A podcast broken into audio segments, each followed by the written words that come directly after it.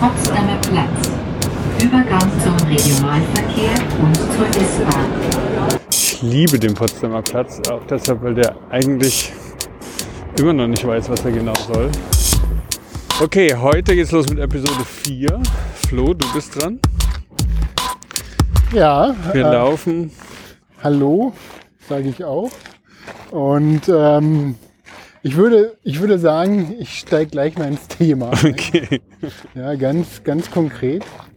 Ähm, ach so, ganz kurz noch. Wir haben den Track natürlich auch äh, auf Komoot veröffentlicht. Das heißt, wenn ihr Lust habt, das nachzulaufen, wir werden heute eine, ja, den ganzen, den ganzen Streifen nach Süden, den grünen Streifen nach Süden lang wandern. Ja. Das ist ja vom Potsdamer Platz. Das ist ja fast eine geschlossene grüne Fläche bis zum Südkreuz. Und wir werden einen Teil davon mitnehmen, und je nachdem, wie lange wir brauchen und wollen. Wir können auch bis zum Südkreuz laufen. Zum Schluss zwar nur noch Fahrradweg, glaube ich. Aber De, genau, aber das haben wir eh drin, aber wir, wir, wir, wir biegen auf jeden Fall vorher ab, um dann nochmal das Tempelhofer Feld zu begehen. Ah, ja, okay. Und dann zurück äh, in die Hasenheide. Zurück durch die Hasenheide, dann in den Kreuzberg-Kiez. Okay, also ähm, guess what, Mitch? Was, was äh, für ein übergeordnetes Thema ich jetzt äh, wieder mit ha dabei habe. Du meinst das eigentliche Thema? das eigentliche Thema. Okay, ich weiß, was der Gegenstand ist. Ich habe ich hab auch, ich habe dann Notizen reingespickt, die zumindest bei uns auf dem, äh, wie heißt es nicht, Nextcloud liegen, aber da stand ja nichts drin außer Rahmensachen. Äh, es geht um den Film First Cow.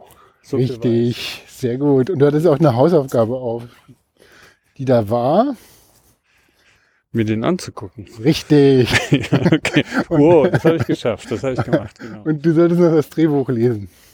Das habe ich nicht gelesen. Ich habe angefangen zu lesen, aber ist sehr gut. Ich meine, ich bin, ich glaube, ich bin so weit vorbereitet, wie es gut für dich ist, weil ich ähm, Fragen stellen kann, die zumindest nicht von nirgendwo kommen, sondern die. Ich, ich habe den Film gesehen, ich habe ein bisschen rumgeklickt. Ähm, ich äh, habe gemerkt, dass ich einen anderen Film von der gleichen Regisseurin und dem gleichen äh, Autor, das beruht auf einer Kurzgeschichte, kenne und liebe von 2005 oder 2006, habe ich schon 2006, genau. und da kann man später nochmal drüber sprechen. Und ich habe den Film gesehen und in der Tat das übergeordnete Thema. Hm. Also das letzte Mal hast du Rashomon vorgestellt. Wenn es damit zusammenhängt, dann denke ich, es geht um Geschichtsschreibung, um Identität, um Nationalstaaten, um ich weiß es nicht. Ja, super. Ist alles drin, aber eigentlich wollte ich es viel banaler hören, nämlich einfach nur Film. Ah, okay. okay. Kategorie. Ähm, genau, also du hast es schon angekündigt, es ist der Film First Cow von Kelly Reichert. Und ich äh, wollte eigentlich was anderes machen. Also ich wollte eigentlich über einen anderen Film reden, der in diesem ganzen Feld, ja, das ist so, das sind so die Filme, die ich zur Corona-Zeit geguckt habe und die so ein bisschen prägend waren. Also nicht prägend für die Corona-Zeit, sondern eher prägend für ähm, ja für für ein Zeitprodukt. Ne? Äh, so einfach so ein Zeitgeist oder Mindset, den der Film dann so geprägt hat, der auch jetzt einer von den Filmen, die man halt über ein Jahr oder über eine Woche im Gedächtnis behält, ne? sondern man kann sich dann zurückdenken und denkt, oh ja, das war ein guter Film. Und äh, eigentlich wollte ich über den Film No Man's Land von Chloe Zhao oder äh, Su, ähm, das äh, ist ein für mich sehr beeindruckender Film und ich und daran geknüpft auch, ähm, es gibt so eine Reihe von Regisseurinnen in den USA, und dazu gehören jetzt meiner Ansicht nach auf jeden Fall Kelly Reichert in diesem Independent-Bereich. Und äh, Chloe Zhou ist eigentlich eine Chinesin, die ähm, aber ihre ersten größeren Filmproduktionen in USA gemacht hat und äh, den ersten Film, den sie gemacht hat, hat sie auch über ein ähm, äh, Native Americans Territorium gemacht äh, das jetzt in der echt, also in der Jetztzeit spielt. Ähm, und so dieses, dieses trostlose, aber auch gleichzeitig sehr herbstliche Leben Von wem sprichst du jetzt? Von, von Chloe Seo. Das ist, äh, der heißt, ich habe den Namen, muss ich dann auch nochmal in die Show Notes posten, von dem, ähm, der, den fand ich so beeindruckend, auch von den Farben war der, war der so ganz überstrahlt. Also es war wie so quasi den Weißpunkt alles nach oben gezogen und so ein leichtes Blau. Und es war halt auch genau, und deswegen komme ich jetzt wieder so ein bisschen in Richtung First Cow. Es war genau dieses, ähm, wir werden auch später nochmal genau davon sprechen, dieses Frontier, also Frontier. Ich weiß nicht genau, wie man den Begriff ausspricht im Amerikanischen. Das The heißt Final Frontier. Frontier, ja, also Space. diese Grenz, Star Trek. das, das Grenzland. Ja, also das, das Land, also jetzt nicht die Grenze an sich, sondern das Land, dieser Zwischenraum, der sich dann halt äh, von einer Gesellschaft in die andere und was sich da für Mischformen darunter bilden. Ja, das ist bei dem Film First Cow noch ein zentrales Motiv, was immer wieder kommt. Warum Und nennst du das Grenze? Nee, Grenzland, nicht Grenze. Grenzland. Also es geht in, um diesen Zwischenbereich, der sich da bildet, ne? zwischen Gesellschaften und ähm, Okay, wir sind am Potsdamer Platz. Wir verlassen jetzt gerade. Da frage ich ganz schnell, so, ist es so zu verstehen wie der Todesstreifen? Berlin, Ost-West? Ähm, Oder was meinst du mit Grenzen? ja, das, also Frontier ist im Prinzip ein Grenzgebiet. Es ist dieses Streben nach, ähm, nach dieser Wildnis auf der einen Seite, gleichzeitig aber auch die Eroberung oder das Kolonialisieren, was da mit drin hängt. Ne? Äh, dieser, ähm, ja, wie sagt man das, das, dieser ganze Mythos des Wilden Westens, ja, das baut auf, diesen, auf diese Frontierbewegung auf. Das ist so das, was, was es dann halt auch in den 50ern und äh, früher den, das Wildwest-Genre so geprägt hat. Ne?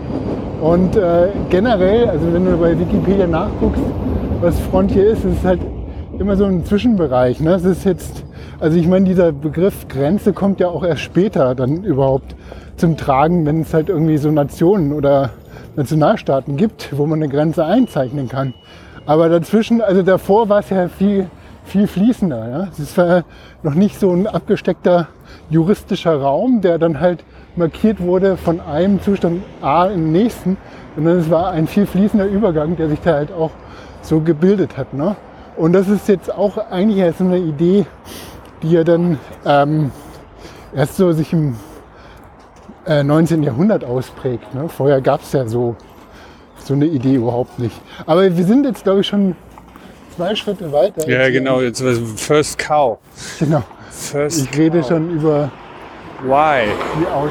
Genau, und ähm, wir waren bei äh, No Man's Land und äh, Kelly Reichert ist eine Regisseurin, die alle fünf bis drei Jahre dann einen Film rausbringt und äh, wo ich die ich auch immer total gerne gucke und wo ich echt fasziniert bin von, von ihrer Art zu erzählen und vor allen Dingen, wie du sagtest, dann mit dem äh, Drehbuchautor und Autoren äh, Jonathan Ryman, mit denen arbeitet sie immer zusammen. Das war mir vorher auch nicht klar, als ich mich damit beschäftigt habe. Ganz viele Geschichten sind dann halt entweder von ihm Romane oder die schreiben zusammen das Drehbuch, ne? also wie auch bei First Cow.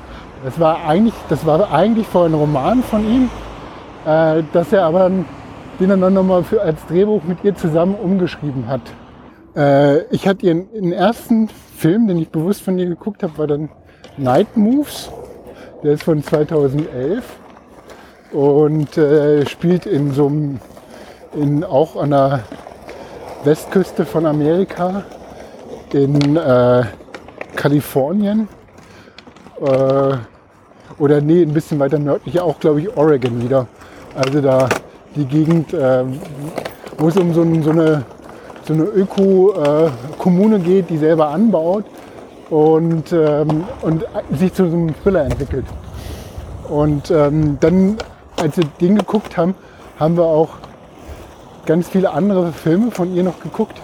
Unter anderem Old Joy, ne, den du vorhin erwähnt hast. Da geht es um eine alte, ja, um eine alte Freundschaft zwischen zwei Buddies, die sich aber so ein bisschen auseinandergelebt hat und ähm, anknüpft an einem Wochenende, was die gemeinsam verbringen und wollen dann diesen Spirit dann wieder herstellen, was dann halt so so ein bisschen in between landet, aber hat immer sehr tolle Naturaufnahmen generell in ihrem Film. Auch in eurem First Cow, äh, so wie sie da die Natur inszeniert und die Natur aufnimmt. Weil Joyce ist ja so ein bisschen wie wir eigentlich, oder? So die zwei Old, Old Buddies, die jetzt halt dann diesen Podcast machen, weil sie sowieso immer laufen und quatschen und jetzt das irgendwie institutionalisieren. Vielleicht, ja, aber die eine Charakter die sind ja unterschiedlich, die haben sich ja unterschiedlich entwickelt. Ne? Ja, wir auch. Wir haben aber auch kein Ziel. Das ist auch nochmal anders. Ja, ich glaube, aber die haben so eine gewisse Dissonanz ne, bei den beiden. Der eine ist, dann hat sich, spielte ja auch in diesem Vorfeld, das war dieser Kommentar, den ich dir noch geschickt habe, nicht ver verstanden hast, die Occupy-Bewegung. Das war 2006, da waren ja halt so die ersten Ansätze von Occupy. Spielt immer in diesen, ähm, ja nicht Parallelgesellschaften, aber in diesen, ähm, ja ein bisschen Außenseiter oder so in diesen Bereichen. Ähm, also hier mit äh, irgendwie im, im, im, im aktivistischen Umfeld oder im, in, in so einem Kommunenumfeld, da spielen häufig ihre ähm, Romane, äh, ihre Filme, aber es liegt daran, dass halt der Raymond ähm, selber in so einer Kommune lebt. Ne? Und das heißt auch, er dann halt das immer in seinen Büchern zum Thema macht und seinen Drehbüchern. Deswegen ist da diese Nähe da. Und ähm, Kelly Reichert ist halt diejenige, die das dann halt visualisiert und umsetzen kann. Also jetzt, ich würde auch in dieser Folge ziemlich viel spoilen. Ne? Also das heißt, ähm, wer den Film jetzt noch nicht gesehen hat und ihn sehen will, dem sei jetzt hier ein Spoiler-Alert ausgesprochen. Ja, aber die hatten jetzt ja schon 20 Minuten ohne Spoiler. Also insofern ist ja schon, also Na, ich will nur sagen, dass äh, wir reden halt über Inhalte des Films und das äh, und auch äh, über das Ende, so dass das das äh, eben nur so, weil wir, das ist jetzt nicht Rashomon, ne? der ist nicht irgendwie 70 Jahre alt, sondern der ist von 2000. Ähm, 21 wurde er, glaube ich, äh, in den Kinos gezeigt. Also es geht bei First Cow, wo er und wann er spielt. Es ist, ähm, es spielt in Oregon und so in den 18, 18, äh, 1820er Jahren, also im Anfang 19. Jahrhundert.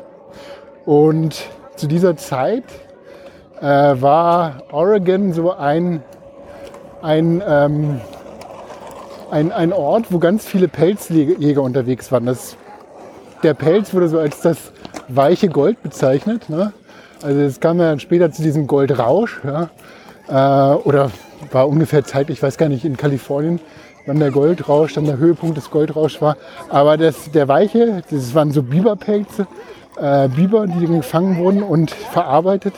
Und die wurden ähm, zu, zu Kleidung verarbeitet. Es war damals halt voll in Mode, sich mit Biberpelzen äh, zu kleiden. Und vor allen Dingen dann halt in den Metropolen wie in äh, alten Europa oder an der Ostküste von Amerika waren die halt sehr beliebt. Und die waren halt wirklich so begehrt, dass die halt, ähm, dass man davon halt wirklich so viel Geld machen konnte. Wobei natürlich auch zum einen der, der modische Aspekt, irgendwann gab es dann, war dann halt das, der Pelz, der Biberpelz nicht mehr en vogue und dementsprechend, ähm, äh, ja, dementsprechend hat er auch an Wert verloren in diesem ganzen, ähm, in dem ganzen Umfeld. Und äh, man folgt am Anfang von dem Film äh, den, einer Pelzjägergruppe, äh, die ähm, von einem Koch begleitet wird, der dann die Gruppe quasi versorgt mit Nahrung. Und äh, der äh, Koch heißt Cookie. Cookie und sie sind unterwegs in den Regenwäldern von Oregon und äh, alle ein bisschen gereizt, weil das Essen ausgegangen ist. Und ähm, Cookie stößt dann bei, bei äh, als, als er auf äh, Pilze äh, suchen ist, stößt er dann halt auf einmal auf einen nackten Mann im Gebüsch. Äh, und sie haben einen kurzen Wortwechsel und der verschwindet wieder. Und äh, dann stellt sich heraus, dass dieser nackte Mann, das ist King Lu, ein, auch ein chinesischer Abenteurer, der sich dann halt von diesem weichen Gold dann halt an, hat anlocken lassen, dass der einen Russen getötet hat und deswegen auf der Flucht war. Um, um äh, vor, den, vor den Russen, die ihn dann gejagt haben. Und, Aber äh, einen Russen getötet hat, der angeblich Teil einer Gruppe war, der seinen Kollegen getötet hätte. Aber das wissen wir nicht. Genau, also man erfährt nicht so viel von, von dem Hintergrund. Äh, Fakt ist, dass Cookie äh, dem äh, King Lu dann auch einen äh, Unterschlupf bietet in der Nacht äh, und der dann irgendwann verschwindet und ähm, äh, Cookie ihn somit äh, so quasi, ja, zumindest für die Nacht dann halt gerettet hat. Ne? Und es fängt dann, es ähm, geht dann halt weiter, es kommt dann ähm, die, die ganze Pelzgesellschaft findet sich dann in, in einem Fort wieder, wo dann äh, die Pelze zu Geld gemacht werden und äh, auch die, die Gruppe so ein bisschen auflöst bzw. neu formiert. Und in diesem Fort trifft er dann halt diesen King Lu weiter wieder, ähm, der äh, jetzt auch nicht mehr in Gefahr ist, weil die russischen Kollegen von ihm auch abgezogen sind und äh, und es entwickelt sich so eine eine Freundschaft zwischen den beiden, weil beide überlegen, was können wir jetzt machen. Und der eine, King Lu, ist dann eher so der Geschäftsmann.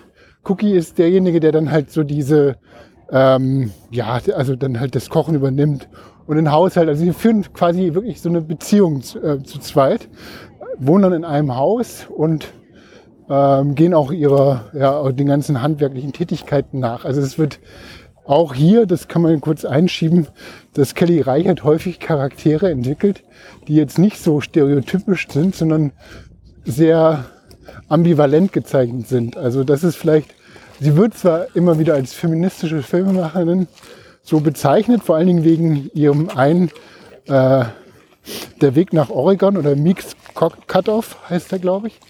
Da geht es um auch einen Western-Film, geht es um eine äh, um eine Plan, auf einem Planzug, Planwagenzug von der von Frauen geführt wird, die dann halt sich in den Westen aufmachen und dann nach Land suchen und dann von einem Indianer oder einem Native American da äh, gerettet werden, weil ihnen das Wasser ausging und erzählt so ein bisschen die Beziehung zwischen auch zwischen den Siedlern und den ähm, Native American, wie sich diese entwickelt hat. Okay, also äh, die beiden, wie gesagt, haben schon so eine, so eine äh, ein bisschen beziehungsanmutend, aber auch freundschaftlich. Also äh, wohnen die zusammen und überlegen sich, wie sie sich Geld machen können. Und äh, dann kommen die eben auf die Idee, weil es wurde dann von dem ähm, von dem Ford, wie sagt man, das ist im Prinzip ein äh, ja, Kaufmann, der dann für die für die, also da gab es ja noch gar nicht so eine richtige Struktur, so eine gesellschaftliche. Das heißt, es gab ja keine öffentliche äh, Polizei oder irgendwelche, war alles dann halt noch völlig so äh, von, von dieser Handelsgesellschaft dann kontrolliert. Genau, das war, ich glaube, der heißt Verwalter im Film. Ein Verwalter der Handlung. Der Genau, das wurde war- eingesetzt, um war im. Prinzip kann man sich das vorstellen wie so ein großes Facebook-Imperium, ja, wo dann halt kein Staat da ist als Gewalt, sondern es waren die Hudson Bay ähm, Gesellschaft. Hudson Bay, die sich da im Bereich Kanada und nördlichen Amerika so äh, ihr, ihr Geschäftsgebiet hatte. Und ähm, er war der Verwalter, genau. Er war halt derjenige, der die Geschäfte dann halt, oder ist die Geschäfte mit, mit den äh, Pelzhändlern, mit den Natives gemacht hat. Und das ist halt auch genau so ein, also nicht stereotypisches Bild, was man sonst so hat, nämlich dass ähm, die, diese Beziehung zwischen den, zwischen den amerikanischen Ureinwohnern und dem, den Siedlern, die da ankamen, die waren halt viel diffiziler. Also es gab schon zum, in diesem Bereich auch viele Ehen und äh, Einheirat. Und es war jetzt nicht dieses Konfrontative, sondern es hat sich so ne, nebeneinander gelebt und auch ergänzt. Und das ist halt so das, ähm, was jetzt auch so für mich dann so neu war, ne? also neu erzählt. Ich hatte dann eher das klassische Western-Modell in meinem Kopf. Ne?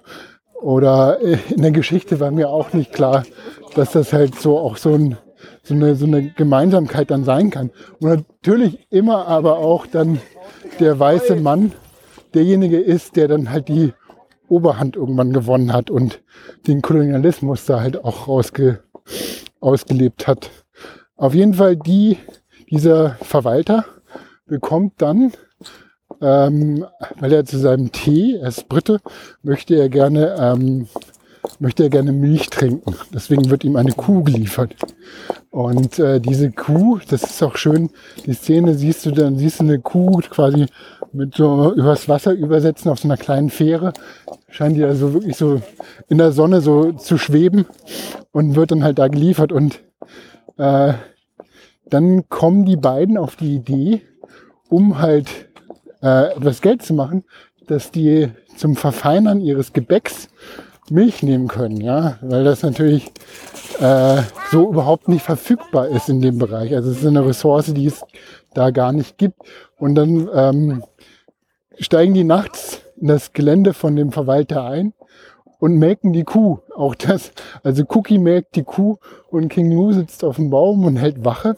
Und mit dem, mit der Milch können die dann tatsächlich so ein Gebäck zaubern, dass dann alle in diesem Fort äh, viel Geld für, für diese Gebäckstücke ausgeben, weil das bei denen dann die Erinnerung von, ähm, ja, von, also so äh, Kindheitsgebäck und so weiter auslöst. Also alle sind schwer begeistert von diesem Geschmack des Gebäcks. Deswegen, ähm, deswegen geht das Geschäft von den beiden ganz gut.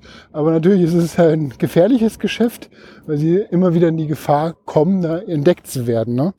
Und Sie werden dann auch mal zu dem Verwalter eingeladen, weil der auch selber sein, äh, das Gebäck dann probiert und meint, das würde ihn an, ich weiß nicht, da hat er irgendwie so, an London äh, erinnern zum Teehaus und er kam dann so ein Schwägen und meinte so, das ist ja großartig. Und, ähm, äh, und sie waren auch so ein bisschen ängstlich dann halt wirklich aufzufliegen. Aber er meinte so, bitte, ich kriege jetzt Besuch von einem ranghohen Militär und ich möchte gern, dass ihr dann einen Kuchen dafür macht. Und äh, das äh, machen die auch und gucken halt, dass es irgendwie so einigermaßen gut ausgeht. Und ähm, da siehst du auch, da findet auch so eine Szene im Haus von dem Verwalter statt.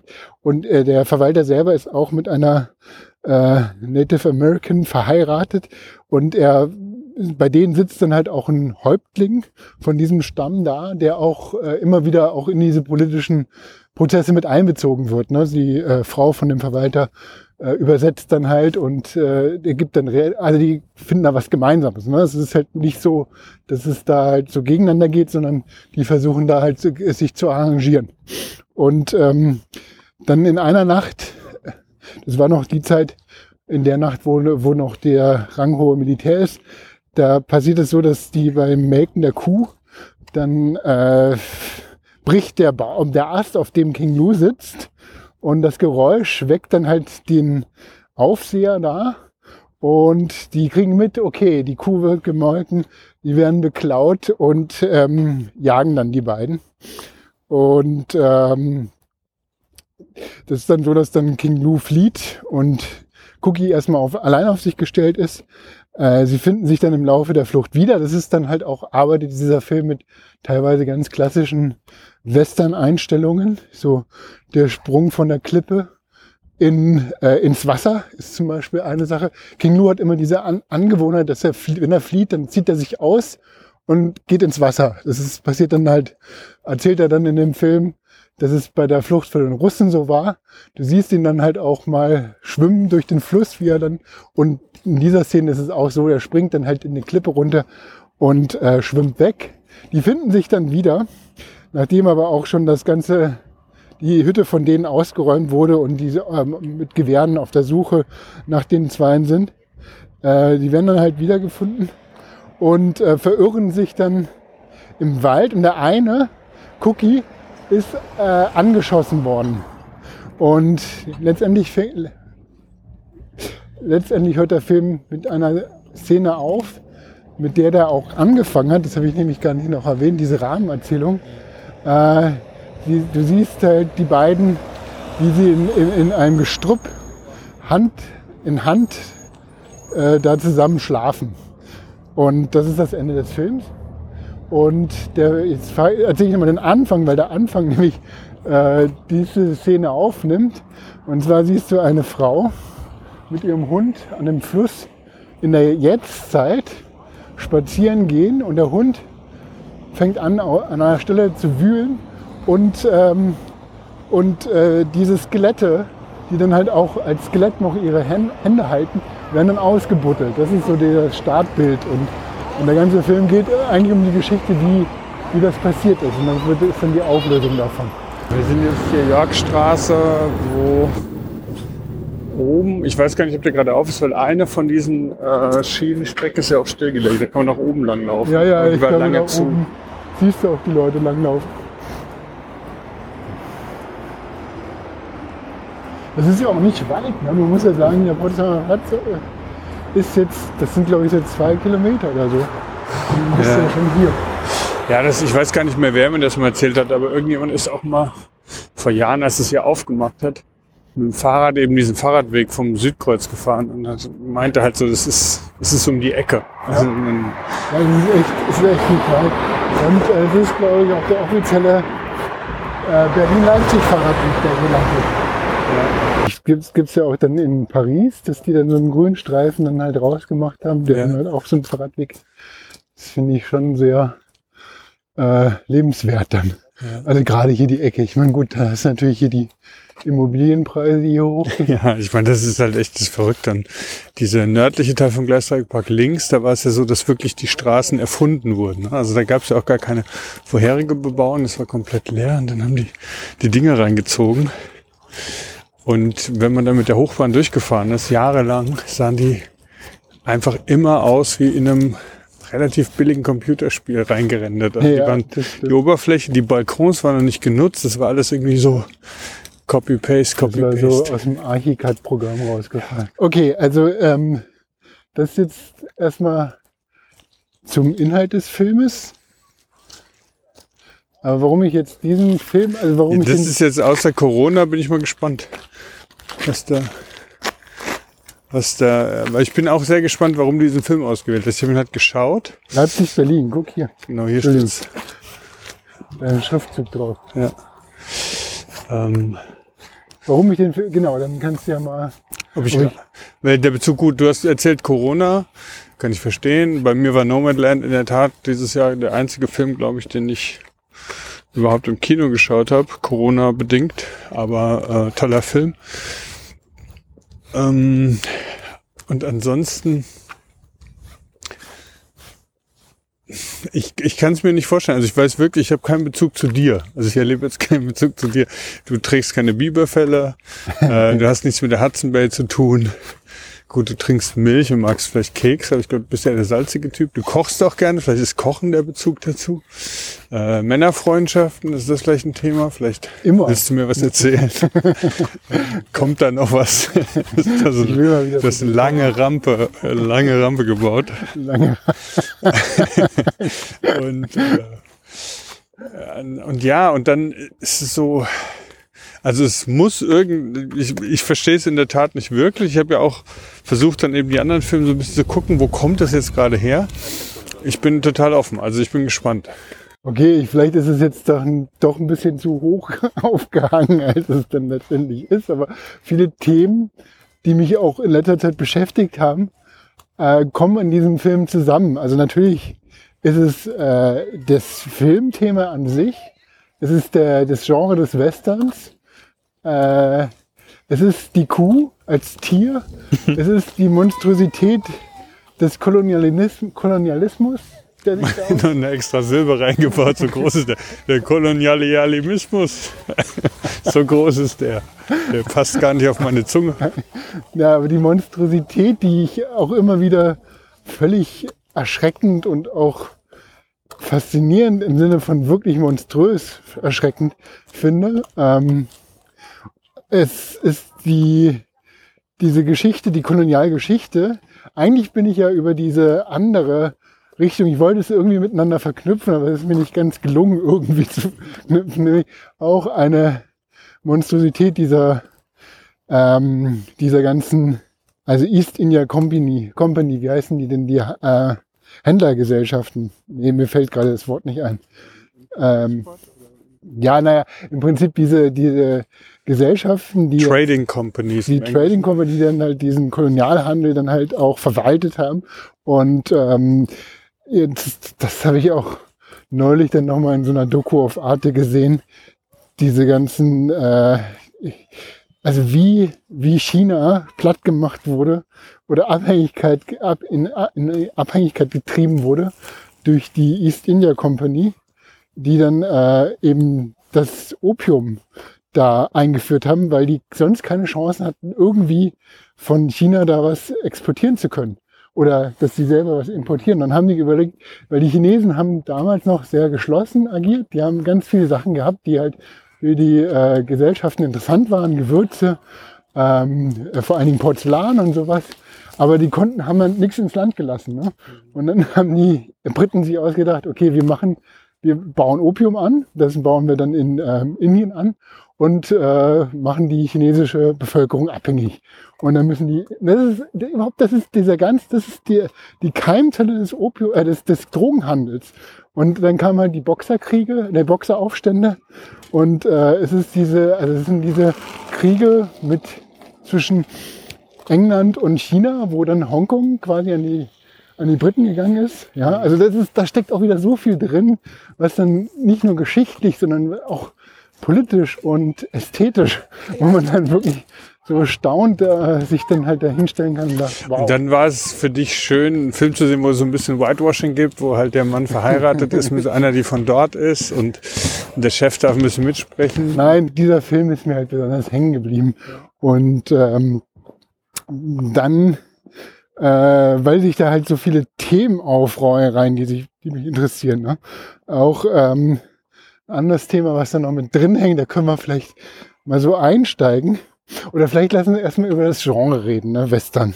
Ja. Als Westernfilm. Das ist ähm, Western, der Western ähm, als Pendant zum Eastern.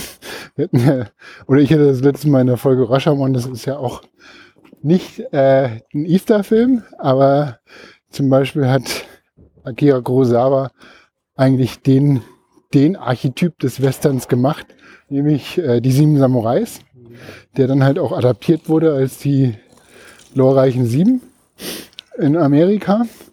Ähm, Western bringt auch eigene Bildformate mit. Ne? Das, das sogenannte, der American Shot wurde da entwickelt. Das heißt, man sieht dann halt ein Porträt immer bis unter die Hüfte damit eben auch die Duellsituation so eingefangen werden kann, dass du halt äh, immer den, die Pistole ähm, Halfter sehen kannst.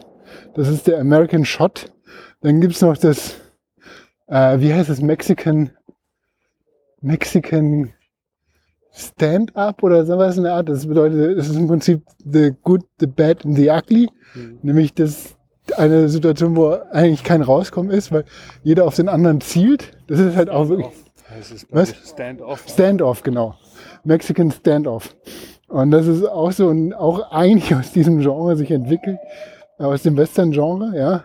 Und äh, der klassische Western ist halt immer derjenige, meistens ein weißer Mann, der dann halt äh, getrieben wird in den Westen und da ähm, in diesem, ja, noch nicht irgendwie in den, noch nicht quasi rechtsfreien Raum, wo dann noch andere Sitten und andere, ähm, andere Gepflogenheiten herrschen, da in, in so einer konfrontativen Situation aufräumt und auch häufig werden dann halt die Indianer so ähm, als die Bösen dargestellt, die man bekämpfen muss. Also der weiße Mann, der für die Zivilisation steht mhm. und ähm, das unzivilisierte Land dann halt erobern muss, um dann halt da Regeln von Gesetz und Ordnung reinzubringen. Ne? Das ist ja so dieses, diese, dieses typische Westernmäßige. Wild, wild, also es ist aber auch die Faszination. Aber es gibt dann meistens ja, also die Antagonisten sind ja meistens dann doch auch potenziell weiß. Zum Beispiel, ich meine, wir kennen die ganzen, hier in Westdeutschland ist es dann eher eben äh, Karl May, ja, Lex Barker als der weiße Mann, der dann da hinkommt und sich dann aber äh, im Kampf gegen die Weißen ja eigentlich mobilisiert. Und in Ostdeutschland war es ja immer Dan Reed, der war ja der, der Weiße, der war ja Amerikaner, der nach in die DDR gegangen ist, das ist Überzeugung auch.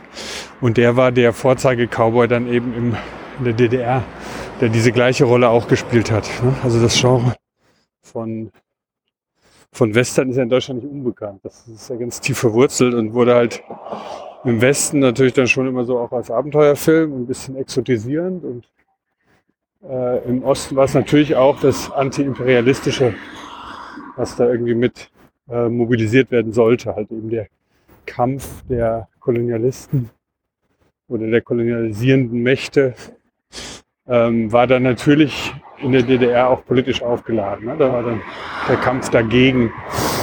Der, der Western war eben dann auch so eine Rechtfertigung natürlich von so einer Haltung. Genau, die, äh, die äh, Filme von Karl May, die Karl May-Verfilmung, die wurden ja auch damals in ehemaligen Jugoslawien gedreht. Ja. Weil das war dann so quasi die Landschaft, die dann so diesen ganzen Canyon-Anmutungen am ehesten getroffen hat.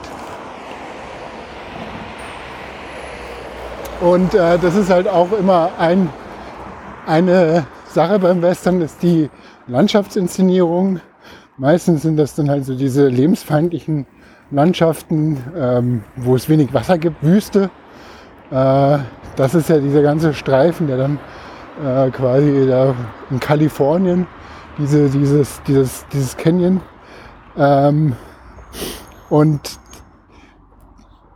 natürlich dann die Cowboys, ja. Also Cowboys im Sinne von Kuh, ja, womit dann halt nicht das, äh, das, das europäische, die europäische Kuh gemeint ist, so wie bei First Cow, sondern sind dann eher die Büffel, das amerikanische Bison, was mit Cow, Cowboys dann halt da gemeint. Also es geht immer so um, um eine Domestizierung der Natur, um eine Domestizierung von Landschaft und eine Kultivierung äh, der, der, der Vorbote der Zivilisation, weil der Cowboy, dem wird es dann irgendwann langweilig, dass er weiterziehen möchte, wenn halt die Dinge gesagt sind. Und das ist quasi das, der Brückenkopf der Eisenbahn. Mhm. Weil das Ganze, diese ganze Kolonialisierung kann halt nur durch so eine Industrialisierung angetrieben werden. Dieser, dieser Kapitalismus, der jetzt auch so einen Schwung gewonnen hat durch die Industrialisierung und der natürlich dann halt durch die durch die Eisenbahn, die dann halt sich dann von Ost nach West in Amerika ausbreitet, dann auch entsprechend ausbreiten kann. Ne? Also diese und diese diese ersten ähm, ja diese ersten Spitzen, die dann nach dem nach der äh, nach der ersten Generation an Siedlern dann sich dann halt quasi da ausbreiten, ja, die werden ja erst so richtig dann gefestigt, wenn halt die Infrastruktur da entsprechend aufgebaut wurde. Und dann hat der, hat der Cowboy auch keinen Platz mehr, weil dann ist es ja nicht mehr wild. Ne? So, das ist halt so dieses. Und dann gibt's halt auch die Geschichte des Anti-Westerns, der dann halt so ein bisschen andere ähm, Patterns reingebracht hat in der Filmgeschichte, wo dann äh, eben nicht eben nur die erfolgreiche oder die Geschichte des, des äh, einsamen Cowboys erzählt wird, sondern äh, wo auch einfach ein bisschen ambivalenter da zwischen den ähm, äh, die Geschichte auch der Natives dann anders beschrieben wird, dass es ein grausamer Kampf war, dass es ja auch einfach diese Gewalt durch die durch die äh, Kolonialisierung dann auch passiert ist. Das ist so das, was was dann halt so auch als Gegengeschichte. Und es gibt natürlich dann den ähm, Subgenre, der Italo-Western, der auch ähm, neben den American Shot einen eigenen Italo-Shot kennst du auch, ne? Der Italo-Shot. Ne? Äh, und zwar doch, das kennst du garantiert. Nämlich, das ist halt bei, das hat der Sergio Leone entwickelt. Das ist nämlich diese, diese ähm, Detailaufnahmen, dass du nicht nur quasi in so einer äh, in so einem Porträt, sondern du hast dann so die Augen. Das ist halt okay. bei Spiel mir das Lied vom Tod, diese Nahaufnahmen auf die Augen. Oder der andere Film, ähm, äh, ich meine, da hat er auch dieses Mexican äh, Stand, Standoff gemacht. Äh, bei The Good, The Bad, The Ugly. Ähm, es gibt aber auch bei, es war in Amerika diese äh, diese, dieser Power-Zoom. Dann gibt's auch diese, diese, wo die dann halt in der Kutsche sich gegenübersetzen und dann hat erst das Porträt von der Person und auf einmal zieht die so rein, die Kamera, und du siehst halt den Mund in Großaufnahme. Das ist der Italian Shot.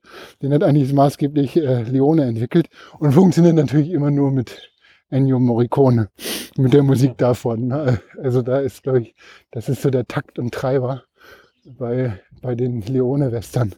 Ähm, Und es gibt ein, also äh, genau, es ist so, man könnte jetzt dieses First Cow als auch so ein Anti-Western bezeichnen, weil er halt so ein paar von diesen äh, Regeln dann halt auch einhält. Und es gibt halt auch ähm, die Landschaft. Ne? Es ist Oregon, es ist also nicht die klassische Westernlandschaft. Es ist eine Regenwaldlandschaft, also es ist wirklich so äh, ein, ein Dickicht, was da herrscht.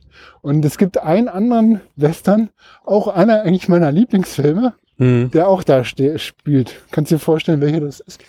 Also wenn es ist ein ähnliches Genre ist, ist der von Jim Jarmusch? Ja, genau. Okay. genau, das ist nämlich Dead Man von 94 Ja. von Jim Jarmusch.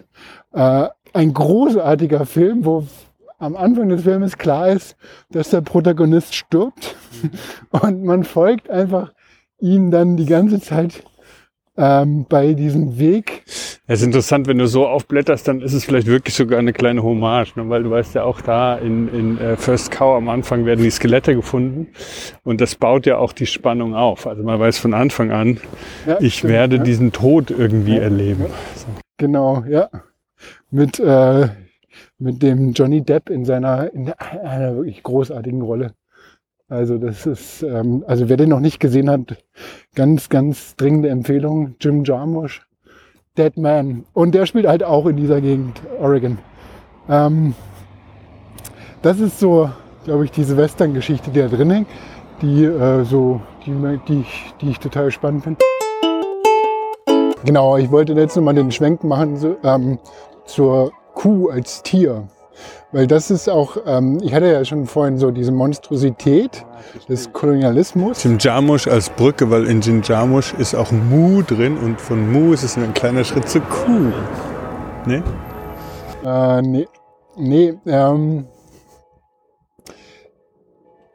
wegen dem Titel First Cow. Die europäische Milchkuh. Ähm, ich habe mich gefragt, also das ist ja so dieses Sinnbild von der Prärie in Amerika, ist ja das Herdentier der Büffel. Ja, und ähm, nachdem dann halt auch irgendwann diese Biberpelze dann nicht mehr interessant waren für die Europäer, für die Europäer, ne, äh, auch da hat sich dann so ein Kolonialhandel auch so ausgedrückt. Ne? Diese Biberpelze wurden dann verschifft nach China, da wurden die halt irgendwie gehäutet, gegerbt, keine Ahnung, und dann verarbeitet irgendwo auch nochmal auf dem Weg. Also es gab schon so eine globale Wirtschaftsinteraktion, ne? so ein Wirtschafts so ein Kreislauf von, von Verarbeitungsketten, die sich halt irgendwie, und dann kamen die irgendwann in Europa oder an der Ostküste von Amerika als, als Mode wieder an. Und ähm, die Geschichte von den Büffeln, von dem amerikanischen Bison, ist ja auch eine ganz tragische, weil ähm, die Büffel, es, es, es waren ja unglaublich viele Tiere, gab es da irgendwie Millionen von Einzeltieren, die da äh, noch in den 1850er Jahren ähm, die, die, die, die Prärie dann halt auch besiedelt haben. Ähm, dann aber mit der Eisenbahn und es gab, es gab, genau, das war nämlich der Punkt, äh, irgendwann, du kennst ja dieses, das hatte ich aus der letzten Dokumenta, als so ein, in dem einen Raum da bei dieser alten Post, ähm, da gab es auch dieses eine berühmte Bild, wo du einen äh, Büffeljäger auf einer, auf ein, das ist so, das ist so krass, weil das ist einfach, du merkst, wie krass das ist, wie viele Millionen, hunderttausend Tiere, die erlegt haben müssen, um so einen Berg von toten Büffelschädeln dann aufzuhäufen. Und da sitzt dann halt einer, das ist halt wirklich so, für mich, ich, als ich dann halt rausgegangen, das kommt in, den Kontext der Ausstellung, kommt das dann halt, ähm, bei der letzten Dokument, da wurde es halt so gezeigt und ich habe es dann erstmal so als Bild überhaupt wahrgenommen. Und ich war echt erschrocken. Das ist völlig hängen geblieben. Und tatsächlich ist das, wenn du äh, den Wikipedia-Eintrag zu amerikanisches äh, Bison aufmachst, dann siehst du halt auch dieses Bild, wie dann halt ein, genau dieses Bild, wo dann halt der Büffeljäger auf diesem Berg von Schädeln sitzt. Und ähm, Hintergrund ist, dass äh, in, in Europa oder in England gab es halt eine, ähm, gab es ein neues Verfahren, das entwickelt wurde von den Gerbern, dass man Büffelfell zu Schuhsohlen und zu Riemen von äh, Maschinen quasi bearbeiten kann.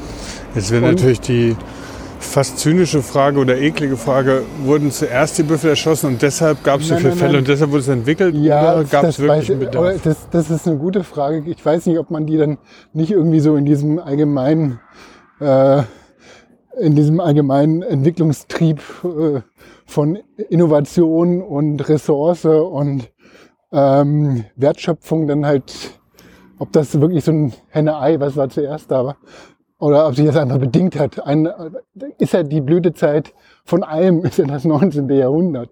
Und ähm, das aber, aber das, was ja immer irgendwie Technik, Innovation treibt, ist ja Krieg. Ne? Das ähm, habe ich damals in meinem Studium von auch so gelernt. der Krieg ist einfach der Treiber von Technikgeschichte. Und äh, es war der, deutsch-französische Krieg, der dann auch eben diese immensen Mengen von, von Schuhen dann so benötigt hat, damit die Soldaten ausgestattet sind. Und das hat er auch, Deutschland hat dann halt ähm, so viele Mengen gebaut. Und deswegen wurden halt auch unter anderem deswegen wurden halt diese, diese Tiere da erledigt und damit dann Schuhe für die Soldaten hergestellt werden. Das fand ich auch so. Und dann kommt halt dieses Bild raus, ne? Krieg, Zerstörung, Tod. Das ist. das Ja, aber ich glaube, die Büffel zusammen. wurden ja wirklich auch erlegt, um äh, eine Ressource der Natives abzu, abzutrennen. Also die wurden, glaube ich, wirklich einfach auch niedergemetzelt, weil es einfach auch äh, für die Native Americans eine Nahrungsquelle war. So hatte ich das irgendwie mal. Ja, aber das, nee, also du, du machst ja, es kann sein, dass es vielleicht mit ein Beweggrund war, aber du musst ja nicht wirklich dann ähm, die äh, Nahrungsquellen dann, ich glaube, die waren schon so zu der Zeit so dezimiert, die lebten, also ich glaube, die ersten äh, Reservoirs für Native Americans waren schon so in den 50ern, also 1850er eingerichtet worden. Und die meisten waren schon so zurückgedrängt, dass du, glaube ich, auch die auf diese Art zu bekämpfen, dann, ich weiß es nicht. Müssen wir nochmal gucken. Also ich rede jetzt auch zu viel von Sachen, die ich jetzt nicht weiß. Ja. Also wäre auf jeden Fall ein Aspekt, aber ich glaube einfach, ich meine, Mich würde jetzt trotzdem, ich, ich hake mal hier ein, weil mich interessiert immer noch, warum auf diesem Film, also wir haben so eine endliche Ressource, wir haben so, also du hast diesen Film ausgewählt, weil du den so super fandest oder wirklich nur, weil der ein- eine Tür ist auf andere Themen, weil wir reden jetzt gerade nicht so viel über den Film, sondern wir reden quasi über Sachen, die diesen, die in diesem Film angestoßen werden oder durch den Film referenziert werden. Aber warum dieser Film?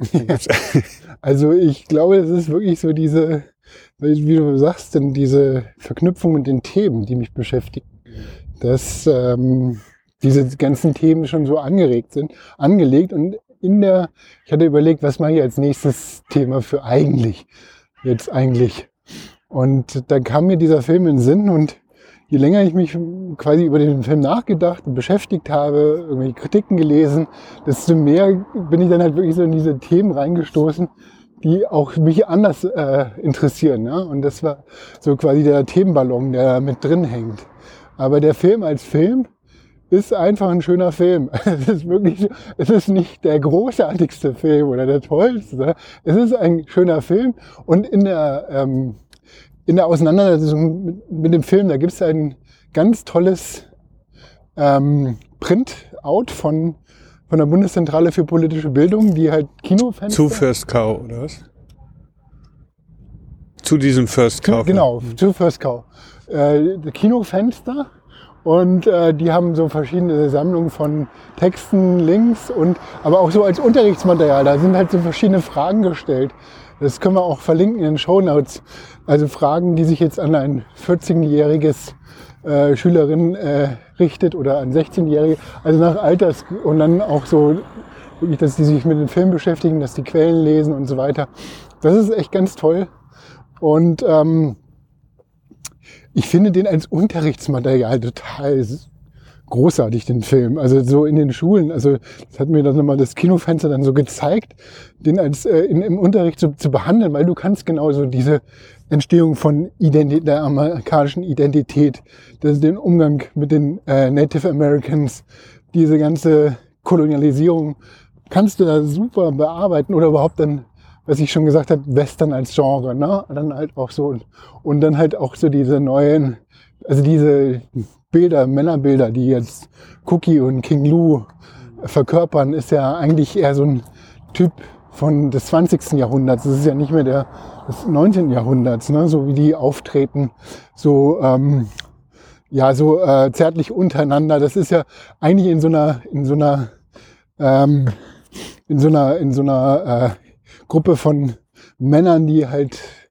sonst in diese äh, Wildwest-Genres äh, verkörpern. Da gibt's ja keine irgendwie so eine homosexuelle Beziehung oder sowas, mhm. sondern das ist. Das es wird ja auch nicht ganz klar, ne? Das hast du, das ist ja, also ich gebe dir recht, also es wird so, es wird möglich gemacht in der Erzählung. Ne? Also die, von der Stimmung her könnte es sein, dass es, äh, dass es äh, Freundschaft ist, es könnte sein, dass sie wirklich eine Beziehung haben, platonische Liebesbeziehung. Es ist eine Form von Zuneigung, Interesse, wo man wirklich denkt, ja, die verbindet jetzt mehr als dieses gemeinsame, hey, wir können Geld verdienen, du stehst wach und ich merke die Kuh oder so.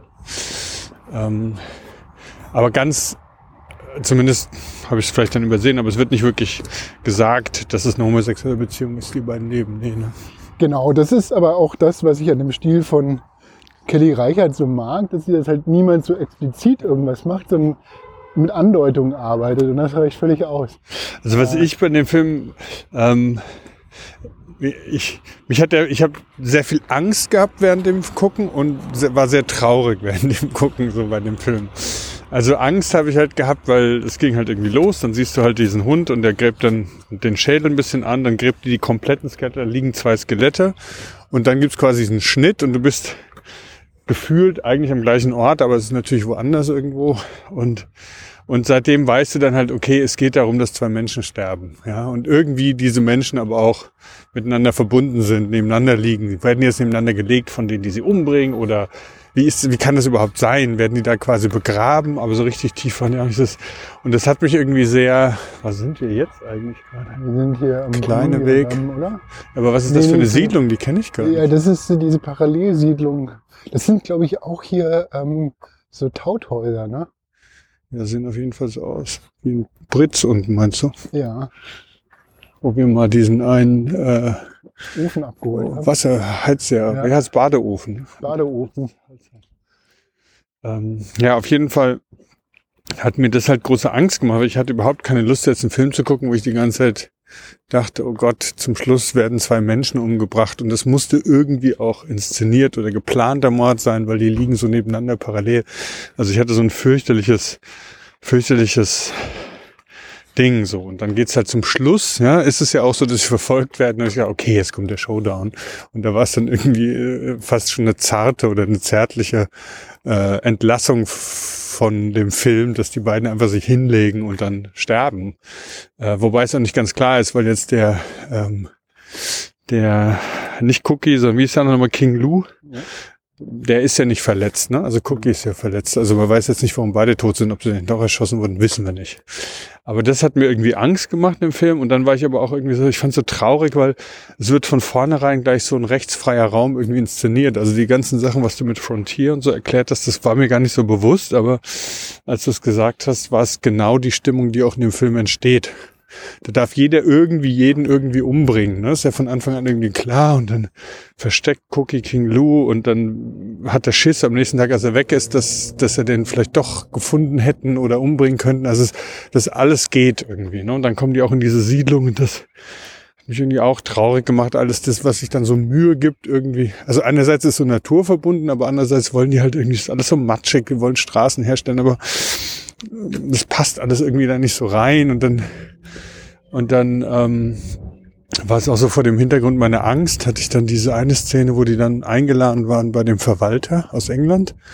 Da war der Militärtyp noch da. Das fand ich irgendwie, äh, weißt du, an welche Szene mich das erinnern haben könnte? Hm.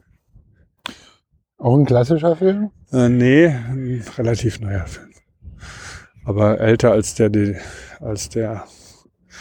Ähm, Na, ich hätte jetzt noch einen anderen Film im Kopf, aber nicht aufgrund dieser Szene. Äh, Nee, also in dieser Szene musste ich halt an ähm, Django Unchained äh, denken von Tarantino, wo die dann ja auch bei diesem Großgrundbesitzer da in diesem Raum sind, wo ähm,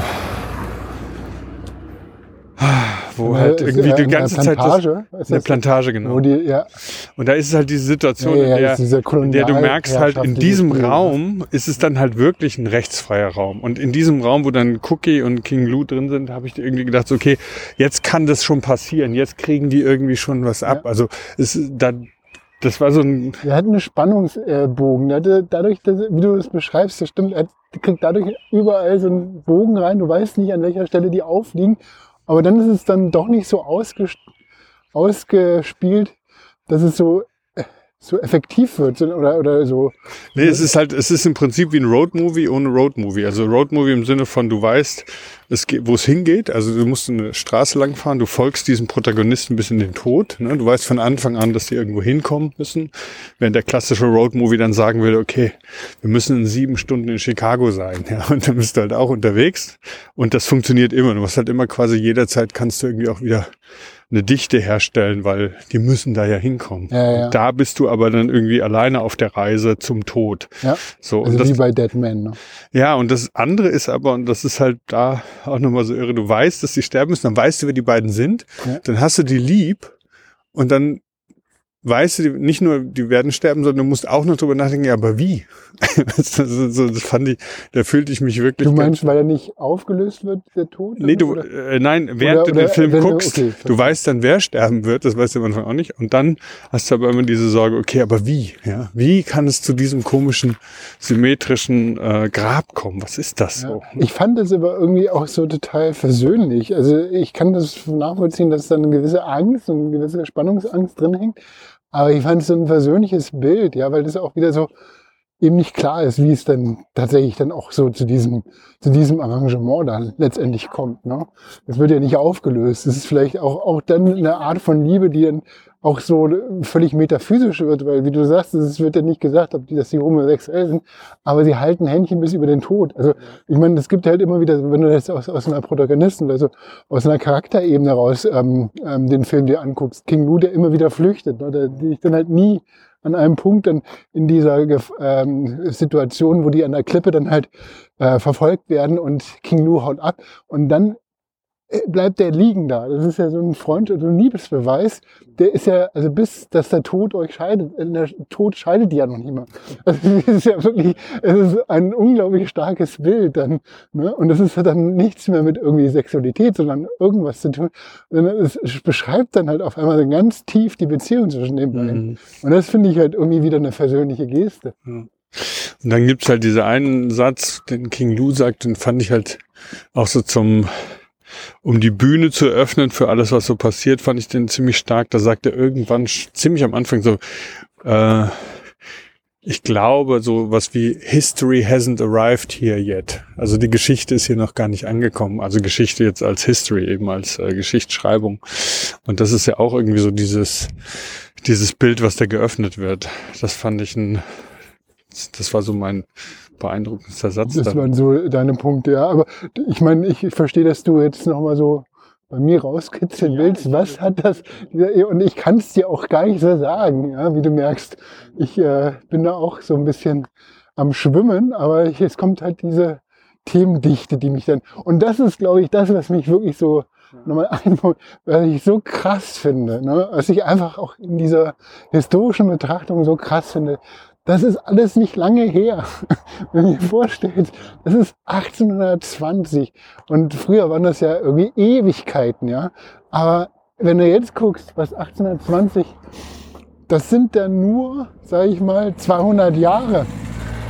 Und was ist in diesen 200 Jahren passiert? Da war halt Amerika noch nicht mehr irgendwie so formiert, ja. Es war halt noch nicht mehr kolonialisiert. Es gab dann Ecken, die waren noch nicht erschlossen, ja. Also diese, diese, ich meine, Kolonial, Kolonialgeschichte hat ja schon viel früher angefangen. Aber dass es so lange dann halt irgendwie in Amerika gebraucht hat, das war mir gar nicht klar. Ne? Also, dass die halt, ich meine, der ganze äh, amerikanische Raum, der war ja schon voll kolonialisiert. Da war es ja schon viel früher. Da war ja dieser ganze Gold- und Silberhandel, der das dann halt so angetrieben hat. Nordamerika war da noch irgendwie so ein, war da einfach noch so ein Schwamm oder so ein Sumpfloch. Da war ja nichts. Also das fand ich irgendwie auch so, was? Und das finde ich halt irgendwie auch erschreckend. Ne? Und diese ganze, dieser ganze Ressourcenverbrauch und diese, wie, wie, wie, wie, wie da so Sachen ausgelöscht werden. Das war jetzt, was ich noch bei den Büffeln erzählen wollte. Ne? Das war ja tatsächlich so, dass die Büffel dann irgendwann auf 23 Tiere dezimiert waren. Die, ganz Büffel, die ganzen Büffel in Amerika sind dezimiert worden. Das Einzige, warum die halt überleben konnten, ist dieser Yellowstone Park. Ne? Ja. Also was dann halt auch dann und, und ein, ein Typi, der dann halt angefangen hat, dann halt auch sich für die Büffel einzusetzen, aber das war dann halt irgendwie 1910 oder 1920. Und dann haben sie jetzt, dann konnten sich die Büffel wieder so ansiedeln. Aber diese Vorstellung, du hast Millionen von Tieren, Individuen, die dann halt ausgerottet werden über einen kurzen Zeitraum von so äh, 50, 30 Jahre. Das finde ich so unglaublich. Also da, merkst du halt, was irgendwie Kapitalismus so anrichten Ja. kann. Wie- ja, das sind ja die Regenwälder jetzt. Ne? Also es ist das sind die Regenwälder. Es gibt andere Ressourcen, die so, die so dezimiert werden. Das ist halt so. Ähm, und in Europa, aber ich glaube sogar zu einer ähnlichen Zeit oder Ende 19er war ja dieser der Auerochse, der ausgerottet wurde. Und das also, ähm, man kann ja auch so, das, weil du vorhin die, äh, die ähm, äh, das ist ein Grund, warum die Büffel gejagt wurden, um den äh, Indianern die Nahrung, Nahrungsgrundlage zu zerstören. Die Indianer selber konnten auch eigentlich Büffel haben die erst recht spät angefangen zu jagen, nachdem die andere Tiere dann halt in Nordamerika, also ich meine, Nordamerika war glaube ich für die ersten äh, Menschen, die da vor, ich glaube, dann äh, 13.000, 14.000 Jahren da gesiedelt haben, war das ja erstmal so ein totales, ähm, war das ja ein totales Paradies. Ne, da gab es halt irgendwie so Tiere, die konntest du halt einfach umschubsen, weil die sich halt nicht gewehrt haben Ja. und dann essen, ja. Also es war halt dann, äh, da gibt es ja immer Geschichten auch von den, ich, wo war das? Ein, Dad as a Dodo, sagt man doch immer so. Ne? Der Dodo war doch so ein, so ein Vogel, der halt irgendwie dann einfach aus Spaß kein- getötet kein- wurde. Weil genau, der weil, er kein, weil er nichts irgendwie an Fluchtreflexen oder weil er zu lahm war oder weil Knie dann nicht richtig ausgebildet waren und nicht laufen konnte. Also es ist sowas, ähm, das war ja so ein, und, und dann irgendwann sind diese ganzen Tiere dann auch ausgestorben, die so leicht zu fangen waren. Und es gibt dann noch, das habe ich auch gelesen in einem Artikel, es gibt so eine ähm, Methode, wie äh, Indianer dann quasi, die noch keine, also Native Americans, die noch keine Pferde hatten. Ne? Und du kannst eigentlich Büffel nur gut jagen, durch, wenn du halt bewegt bist, ne? ein Pferd hast oder dann halt als die Eisenbahn kam und diese industrielle Verwertung von Büffeln, gab es ja dieser Buffalo Kid, Buffalo Bill, der dann halt äh, sich damit gerühmt hat, dass er 60 Tiere an einem Tag erlegt hat durch, in der Eisenbahn heraus. Ne? Also die Eisenbahn hat es dann halt so ermöglicht, dieses industrielle Schlachten und Ermorden von den Tieren. Und dann wurde ja auch nur die Haut weggenommen, der, der Körper wurde dann einfach liegen gelassen, der verweste. Und die äh, Indianer haben eine Methode entwickelt, den ähm, Buffalo Jump heißt das. Und zwar, äh, das ist auch, dann wurden die äh, Herden an so bestimmten Stellen, wo dann halt so Klippen sind, wurden die dann halt zusammengetrieben von den Indianern.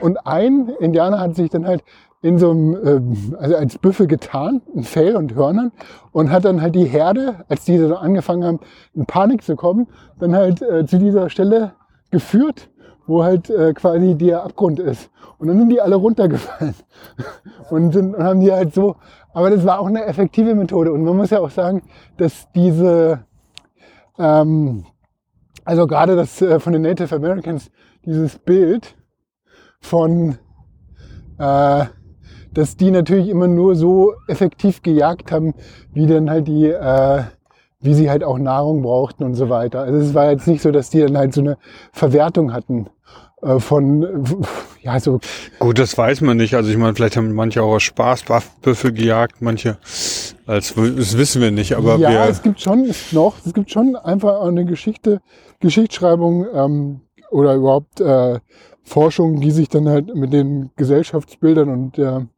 ähm, der ganzen äh, der Native Americans auseinandersetzen. Da kommt noch mal so ein anderer Punkt rein, der mich auch so gerade beschäftigt hat, den ich aber auch nur in so einer Drittrezep Rezeption dann erwähnen kann. Nämlich, ähm, äh, das habe ich in, in einem dem Podcast Neue 20er gehört. Äh, da haben die über das Buch von David Graeber, heißt da glaube ich, Anfänge gesprochen. Und der hat, äh, das ist total, also es muss wohl so ein Monumentalwerk sein, über tausend Seiten dick. Und er hat dann halt auch mit, äh, mit einem anderen Mitautoren, haben die die Anfänge von, von allem, von der, aus anthropologischer Sicht, aus soziologischer Sicht und so weiter beschrieben, aber eine ganz andere Sichtweise darauf entwickelt. Und da war übrigens auch, äh, muss wohl ein langer Abschnitt darüber sein, wie halt die Native Americans dann auch die ankommenden Europäer so bemitleidet haben. Also da fing ganz viel Diskurs, kam eigentlich aus diesem Bereich. Also das ganze aufgeklärte Denken wurde eigentlich durch, durch diese, ähm, ja, durch diese Fragestellungen, die halt die, äh, die Native Americans, die waren dann nicht die Opfer oder so, sondern die haben, was, was seid ihr denn getrieben von euren Systemen? Ihr seid ja völlig unfrei. Ja, also so sinngemäß gesprochen, ja. Äh, und, und damit haben, hat, wurden halt die ganzen Diskurse zur Aufklärung und später wurden halt auch da maßgeblich mitentwickelt. Und das sind ja auch so, okay, ja, je nachdem, in welchem System man lebt, ja.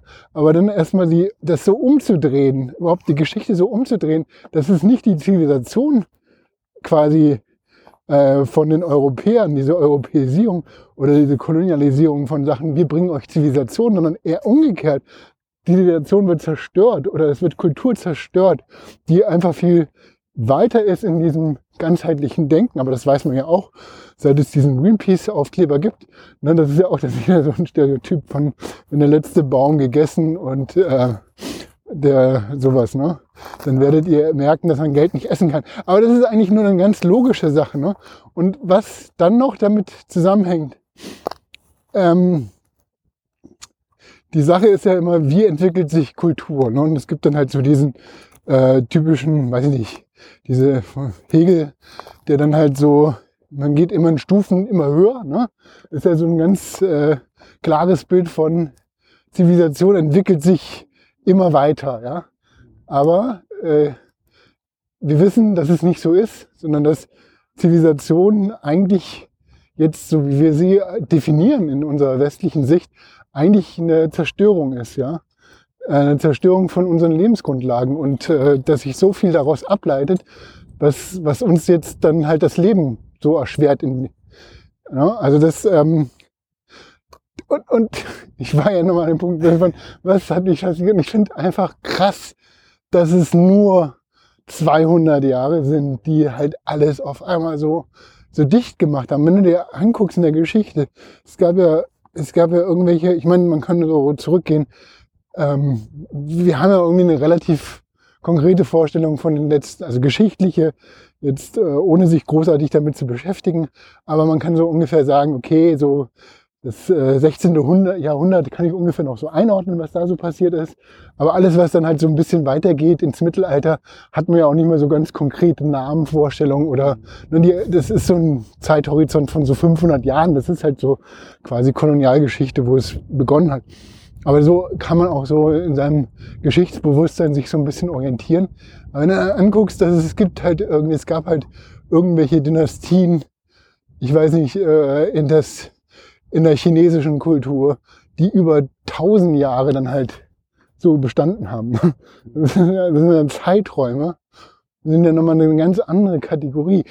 Ei, also das fand ich, wenn man das so gegeneinander sieht, ne? also dann diese kleine Spitze, die halt auf einmal so eine explosionsartige Entwicklung ausgelöst oder ja, die auf einmal so alles den ganzen Planeten ja, das, umkippen lässt. Ja, ja das, das stimmt. Und ich habe halt, als wir Rashomon hatten, hatte ich auch irgendwie, ich weiß nicht mehr genau, dieses Stadttor von Kyoto war aus dem Jahre 1648, kann das sein? Irgendwie sowas um den Dreh? Nee, das war, glaube ich, noch früher. Das noch war, glaube ich, noch im ähm, ich jetzt, Jahrhundert. Ja, ich habe konservativ gedacht jetzt gerade, weil das war wirklich was, wo ich das gelesen habe und dachte, wow, das ist immer noch in der Kultur verankert, so, ist immer noch als Ort markiert und, und in einer Art, wo ich jetzt also wo ich jetzt eben als Europäer darüber spreche, was da in Kyoto vor so langer Zeit war. Ne? Und das fand ich, das hat mich schon äh, erstaunt, dass es halt solche großen historischen Zeiträume überspringt. Ja. Ja, ich wollte eine Sache auch noch zum Film sagen, was ich halt auch spannend fand, ist halt, du hast jetzt viel über Büffel gesprochen, im Film geht es ja hauptsächlich um die Biber. Ne?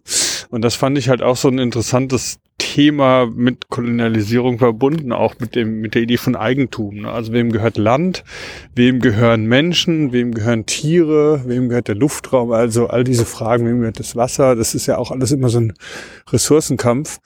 Und das ist ja auch in diesem Film drin. Also The First Cow. Ich glaube, die Kurzgeschichte hat nochmal einen anderen Namen. The Half State oder irgendwas. Half-Life. Half-Life, Half-Life, genau. Und ähm, The First Cow ist ja irgendwie so gesetzt. Und ich fand es aber nochmal spannend, dieses Motiv. Es geht anfangs auch um Tiere. Es geht um Biber, die einfach so als Ressource für Geld machen gesehen werden. Ne? Die werden einfach irgendwie umgebracht und endless Resource äh, wird da auch über, drüber diskutiert. Und dann gibt es also diese eine Kuh und das ist halt eine endliche Ressource. Und die hat dann auch nochmal Milch und das ist auch nochmal eine endliche Ressource. Und die gehört auch noch jemandem. Ne? Und das heißt, die beiden, die dann so melken gehen, beschwert sich ja auch der Besitzer der Kuh, dass die Kuh irgendwie nicht genug Milch mehr hat und der weiß nicht, was da irgendwie los ist. Und so kommen die dem irgendwie indirekt auf die Schliche erst. Der selber ist so ein bisschen naiv, glaubt vielleicht wirklich eher ans Gute, obwohl er der Verwalter ist, aber der der, ich glaube, der Militärmann sagt dann sowas, it seems somebody's milking your cow, oder so in der Art. Ähm, und das ist ja auch nochmal so spannend. Ne? Also die beiden Protagonisten, die wir sehen, die sind halt Teil von diesem, nimm dir so viel Biber wie irgendwie geht. So, keine Fragen. Kriegst ein bisschen Geld dafür, in der nächstgrößeren Stadt gibst die Fälle ab. Dann selber wollen sie sich irgendwie mit ihrem Handwerk ähm, etablieren, wollen das ein kleines Geschäft aufbauen und beginnen dann eben auch einfach sich Ressourcen zu nehmen, die verfügbar sind. Aber der große Unterschied ist halt, die Biber gehören niemandem, aber diese Kuh gehört jemandem. Ja, und, und sofort wird daraus eine ganz andere Spannung. Ne? Und, und sofort führt es dann irgendwie zum Tod, weil da ist es nicht mehr diese angeblich unendliche Ressource von egal was, Bison, Biber, Mahagoniholz, so, ja, was dann endlich, äh, was eigentlich endlich ist, um unseren Podcastnamen nochmal reinzuwerfen. Eigentlich ist es ja endlich. Aber diese eine Kuh, die ist eben eine begrenzte Ressource und es ist dann höchst gefährlich. Man muss Wache stehen und man ist sich schuldbewusst, wenn man sich da was holt. Ne? Und ja. das fand ich halt auch nochmal so eine ganz gute das Inszenierung. Stimmt, das ist echt äh, eine gute Beobachtung, weil es auch, äh, da kann ich mal kurz anknüpfen an diese äh, Native-Kulturen, da gibt es auch kein Besitztum so. Ne? Das ist halt so, äh, zumindest bei diesen Irokesen quasi, als Irokesen bekannt, äh, sind irgendwie so fünf oder sechs Stämme, die sich da zusammengeschlossen haben. Und die kennen halt kein Besitztum. Ne? Und, dieses, mhm. und das ist das, was äh, eigentlich, eigentlich dann halt auch so die, ähm, die westlichen Menschen leiden macht, eben dieser Besitz, ne? dass man, man will ja was besitzen, man will ja irgendwie Geld machen, ja, man will ja, genau. irgendwie weiterkommen. Man jagt Biber, man jagt das, macht es zu Geld, verarbeitet es, verkauft es. Das ist ja äh, nur so besitzgetrieben und diese Kuh als Sinnbild für auf der einen Seite, jetzt gibt es diesen singularen Besitz einer Ressource, die eigentlich auch nur importiert ist, aber gleichzeitig gibt es hier auch Milch und Milch dann halt wieder so, die Kuh ist halt auch so als total ähm, sanft dargestellt. Ne? Mhm. Die ist ja so, Milch ist immer auch diese, diese Mutterrolle, die damit verbunden ist. Ja. Ne? Also dieses Ernährung auf der einen Seite und dann halt auch auf der anderen Seite Mutter sein, ja, weil wenn du Milch gibst, dann machst du das für deine Jungen, so, so platt ja. gesprochen. Ne?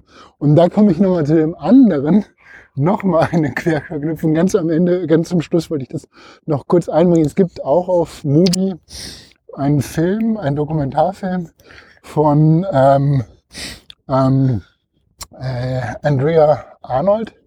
Das ist eine Britin. Das wäre auch äh, eine, die ähm, ist vor, ich glaube 2013 oder 2014 kam American Honey von ihren liefen in Kinos.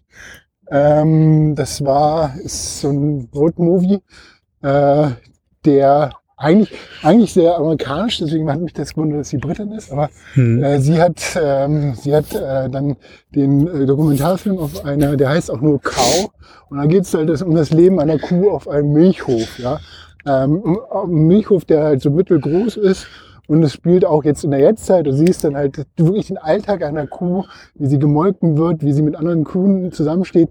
Und damit steigt der Film ein, wie sie selber dann halt ein Kalb gebiert, gebiert und dann ähm, wird dir das Kalb dann halt weggenommen. Du siehst halt, du hast dann das Gefühl, weil diese ganze Zeit dieser Film aus dieser Perspektive, aus dieser ähm, aus dieser, ja, aus der Perspektive der Kuh so in Kopfhöhe oder nur ein bisschen tiefer. Also man hat das Gefühl, man ist die ganze Zeit ganz nah bei der Kuh. Und also ich weiß nicht was, also ich habe den auch empfohlen, ich weiß nicht, ob du den geguckt hast, Nee. aber ähm, man hat das Gefühl, es springt auf einmal so dieses ganze Gefühl der Kuh kriegt man mit. So, du erlebst es in diesem Film. Mhm. Und dann ist es wieder so ein sensibles Tier. Und wenn man dann schaut, wie industriell das ausgenutzt wird, ist es dann wieder so eine traurige Zivilisation. Ja, total. Ich meine, alleine die, die Tatsache, dass halt die Milch ja nur deshalb kommt, weil die ihre Kinder weggenommen bekommen. Ne? Also es ist ja, also schlimmer kannst du ja gar nicht mit, mit äh, Wesen umgehen, die nachweislich auch Kinderliebe erleben. Das ist ja fürchterlich. Und das ist halt die erste Szene. Es ist wirklich so diese, sie ruft verzweifelt ihr Kalb und sie mut die ganze Zeit. Du siehst halt, alle anderen Kühe der Herde sind ganz still und haben auch so ein bisschen, man, man meint, so ein Mitleid zu sehen oder zu fühlen Mhm. von den anderen Kühen. Und sie jault einfach. Äh, ihr hängt dann noch die Plazenta dann raus. Ihr will halt zu dem Kalb, aber kommt nicht hin, weil das wird schon, aber die, es wird jetzt nicht so monströs beschrieben. Also diese ganze, der ganze Umgang, auch die Bäuerinnen und Bauern, die sind total mitfühlend. Also es ist nicht so, dass du halt Angst hast, dann diese, dass die halt in so einem Schlachtbetrieb ist oder sowas, Ja. sondern es ist eigentlich ein total intimer Film, der irgendwie so diese eine Seite erzählte und man bekommt ein besseres Gefühl, warum jetzt Milch etwas Wertvolles ist. Ja. Also, ne, das ist halt so, äh, das war jetzt nochmal so der, ist nochmal ganz spannend in diesem Zusammenhang dann auch nochmal mit First Cow Ja. dann zu sehen. Ne? Ja, ich denke da noch an einen anderen Film. Ich habe den, äh, ich habe alle Namen dazu vergessen, aber wir finden ihn bestimmt. Und zwar ist da die Geschichte, ist äh, eine Frau, die die, die Diagnose hatte Autismus.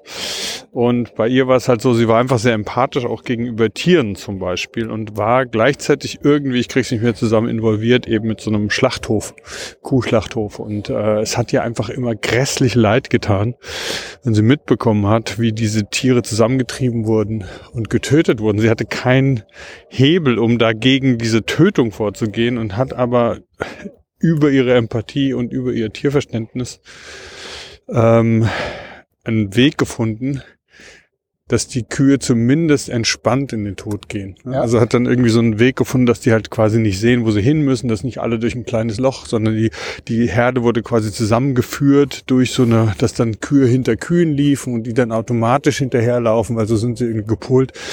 Und das ist irgendwie auch so ein bisschen auf ganz vielen Ebenen äh, ein Das Herzwärmer. das, äh, die Geschichte, es ist zwei, also zwei Sachen.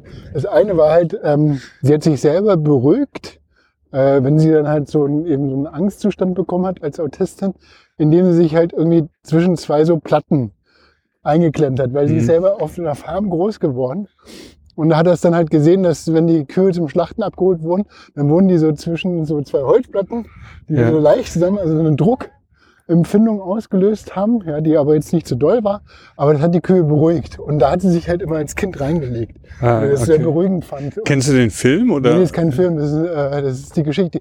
Die hat die und, und was sie hatte, weil man sagt ja immer, dass bestimmte Autisten haben dann eine unglaubliche Fähigkeiten, die können dann halt irgendwie einmal mit dem Hubschrauber vorbeifliegen, können sie ganz Manhattan dann halt aus dem Kopf äh, nachzeichnen. Sowas, Ja, ja. ne, so. Und sie hat das, ähm, die Fähigkeit, 3D zu denken, also so, so unglaublich präzise Räume dann halt äh, entwerfen zu können. Und so hat sie halt diese Schlachtstraßen Hm. revolutioniert und Mhm. effektiviert. Dass die, also wie du sagst, dass halt irgendwie die Tiere dann halt nicht den Vorder, das Vordertier sehen und ähm, so geführt werden, dass dann immer wieder Stellen sind, wo die sich beruhigen können. Und das hat dazu geführt, dass halt die ganze Tötungsmaschinerie in Amerika die Schlachthöfe viel effektiver geworden sind. Und dass jetzt über 80 Prozent der Schlachthöfe, der Aufbau auf, ihr, auf, auf ihre Entwürfe zurückgehen. Mhm. Das finde ich auch wieder so. Da ist man zwar ambitioniert und wahrscheinlich geht es allen besser so in dem Prozess, aber gleichzeitig wird es dann wieder so, so meta-hyperkapitalistisch monströs, dass es halt wieder effektiver wird und dass es Ja, sinnvoll ja. ist, äh, eben so Tierwohl mitzudenken, weil es dann effektiver wird, ja. Ja. Und nicht, weil es irgendwie denn ums Tier geht. Und das äh, ist ja. Aber das ist doch, ähm, vielleicht ist das so der Weg auch für uns aus dieser Episode raus, weil du hast ja gesagt, so richtig konntest du gar nicht fassen, warum du den Film beschreiben willst. Das ist bei mir so ein bisschen hängen geblieben, als es sind Themen, die dich jetzt gerade interessieren. Themen, die ganz viel auch mit Konflikt und Horror zu tun haben. Und gleichzeitig ist es nicht so, dass du da zu einem Schluss kommst und sagen kannst, so ist es, sondern Gott sei Dank bleibt bei uns auch noch das Gefühl, dass es eine Öffnung hat. Also, also dass es ein Weg ist, dass hoffentlich diese all diese Bilder aus der Vergangenheit nicht auch Bilder der Zukunft sein müssen, dass diese Maschine nur so funktionieren kann. Gleichzeitig ist es in der Tat so, dass um zu überleben, müssen wir Welt, Teile der Welt zerstören. Wir müssen essen, wir müssen Dinge in uns aufnehmen. Das lässt sich nicht umgehen. Die Frage ist nur, wie kann man das irgendwie so gestalten, dass nicht alles auf Ausbeutung und Wachstum ausgerichtet ist. Ja. Oh Gott, ganz schön heavy. Ach ja. Aber dafür sind wir hier an, in einem, also ich, hier schönen Ort, nämlich mitten auf dem Tempelhofer Feld. Man sieht hier, man hört auch die Partykultur, die sich auf, das ist so ein krasser, also ich meine, insofern ein krasser Bruch, so, so ein bisschen Partykultur, ein bisschen Tori, aber was in der Tat äh, finde ich entspannend ist hier, dass man gerade in diesem Gefühl von, also in Oregon begann der Film, es ist alles endlose Ressourcen und dann drängt man sich so rein. Wir haben am Potsdamer Platz angefangen und das war natürlich total eng, als wir rauskamen. Ich habe dann irgendwie noch Central Park sagen wollen, weil alle irgendwie Englisch gesprochen haben um uns herum. Und jetzt sind wir am Tempelhofer Feld und es gibt einfach trotzdem noch diese Plätze, die Hoffnung machen, dass man Platz, Raum schaffen kann, indem man auch frei denken kann, sich freier gestalten kann, obwohl drumherum irgendwie alles so kompakt gedrängt ist. ja. Sehr gut. Okay. Damit würde ich auch sagen, es ist nicht alles gesagt und nicht alles gedacht, aber ich glaube, zumindest bei uns in der Episode ist schon äh, so viel gesagt worden, dass wir jetzt, äh, dass, wir jetzt damit aufhören. genau. Ja, vielen Dank fürs Zuhören. Wer es bis hierhin geschafft hat, ähm, weiß jetzt mehr über das Tempelhofer Feld. Tempelhofer Feld und Potsdamer Platz. Und ja, wir können nur euch empfehlen, äh, die Tracks zum Laufen sind, zum Nachlaufen der Episoden sind runterladbar. Ähm, und einfach mal laufen und hören und selber aufnehmen. Gut, vielen Dank. Jo, macht's gut. Tschüss.